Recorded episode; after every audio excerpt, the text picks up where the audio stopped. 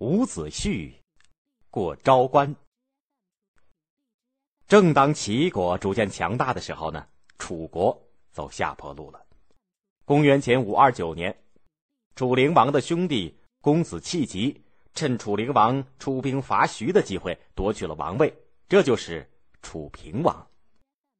楚平王开始的时候改变了灵王的一些做法，还颇得人心，但是不久，他也骄奢淫逸起来，而且宠信一个专门会拍马屁的大臣费无极。把国家搞得越来越乱。当时楚秦两个国家联姻，秦哀公把自己的妹子孟莹嫁给了楚平王的长子太子建。费无极奉命去秦国迎亲，回来的路上，他发现孟莹十分漂亮。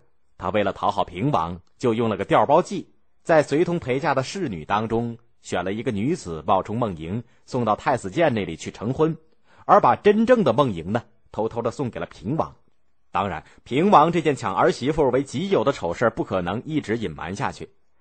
当他终于被太子建知道以后呢，费无极又给平王出主意，要废掉太子。他让平王召太子建的老师奢来到郢都，让他承认和太子建合谋造反。武奢是个耿直的人，他坚决的拒绝了。平王就想杀掉武奢，然后再杀太子。费无极怕武奢的两个儿子武尚、武元不服，留下后患，就又出主意让平王命武奢写信，把他们骗到郢都来，一起杀掉。再说，武奢不得已，只得写信叫两个儿子去郢都。大儿子武尚是个书呆子，明知道此去凶多吉少，却认为父命不能违抗，还是去了。小儿子武元字子胥。生得人高膀粗，具有过人的文才武略，他马上就识破了平王的阴谋，连夜出走了。武尚一到郢都，就被平王把他和父亲武奢一起杀害了。怕伍子胥将来会替父兄报仇，平王又下令在全国悬挂榜文和伍子胥的图像捉拿他。榜文上说。凡是能够捕获伍子胥献给楚王的，赏粟米五万担，让他当上大夫的官；凡是窝藏、收留、放跑伍子胥的，全家处斩。楚王还命令全国各处关津渡口对来往行人严加盘查。再说，伍子胥离家以后，和太子建逃到了宋国，但是不久宋国发生了内乱，伍子胥又同太子建一起跑到了郑国。郑定公很客气的把他们收留下来，但是呢，太子建却私下和晋清公联络，企图联晋灭郑。不久以后，事情败露，太子建就被郑国杀害了。于是伍子胥只好带了太子建的儿子公子胜逃离郑国，投奔吴国。一路上，他背着公子胜，历尽千辛万苦，一直向东走了几天，来到了昭关，也就是安徽省的。寒山北部，这里是楚国东部的边界，出了昭关就是大江，江的那边就是吴国的地面了。这一天，伍子胥带着公子胜正躲在离昭关六十里左右的一片森林里，遇到了一个名叫东高公的老中医。东高公同情伍子胥的不幸遭遇，把他们带到了自己的家里，要他们不要擅自行动，带他连夜出去找个朋友想办法。老中医走了以后，伍子胥在茅屋里急得像热锅上的蚂蚁，在这里待不下去，也不知道老人是否真有办法。多待一分钟就多一分危险，如果贸然出走呢？人生地不熟，万一碰到盘查，就更加危险。他在茅屋里辗转反侧，又恐又愁。天微明的时分，那个老中医推门进来了，不由得吃了一惊。他只见伍子胥的鬓发胡须，一夜之间。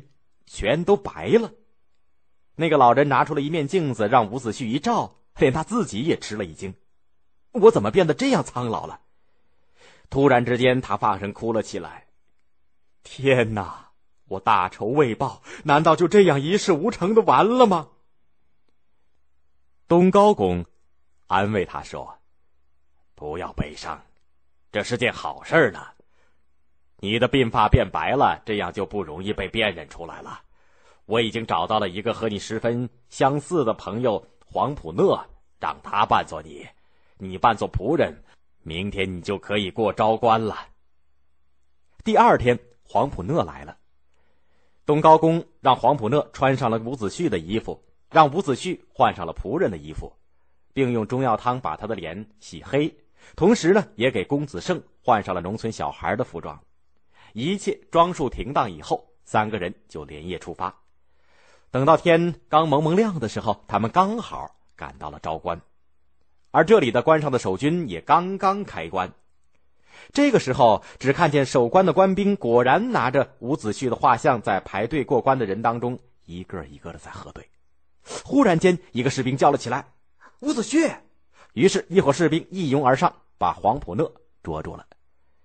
伍子胥趁士兵们围住黄普讷、关口混乱、无人照管的机会，赶紧拉着公子胜，随人群出了昭关。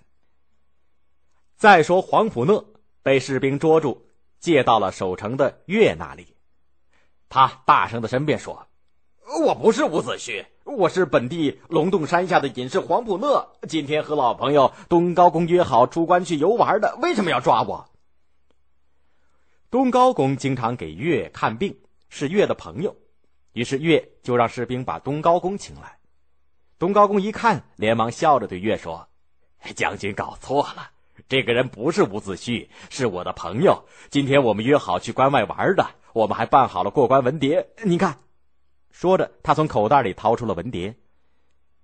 岳接过来一看，上面确实写着东高公和黄普讷的名字，他就只好放了黄普讷，并向他们两个人道了歉。伍子胥投奔吴国以后，帮助吴王阖闾夺得了政权，又协助他发展生产、建造姑苏城、冶炼兵器、训练军队。吴国从此强大起来。更多内容，欢迎大家关注微信公众号，我们节目在那里首发。回复 QQ 可以看到我们的 QQ 学习群，老师每周会给大家答疑释惑。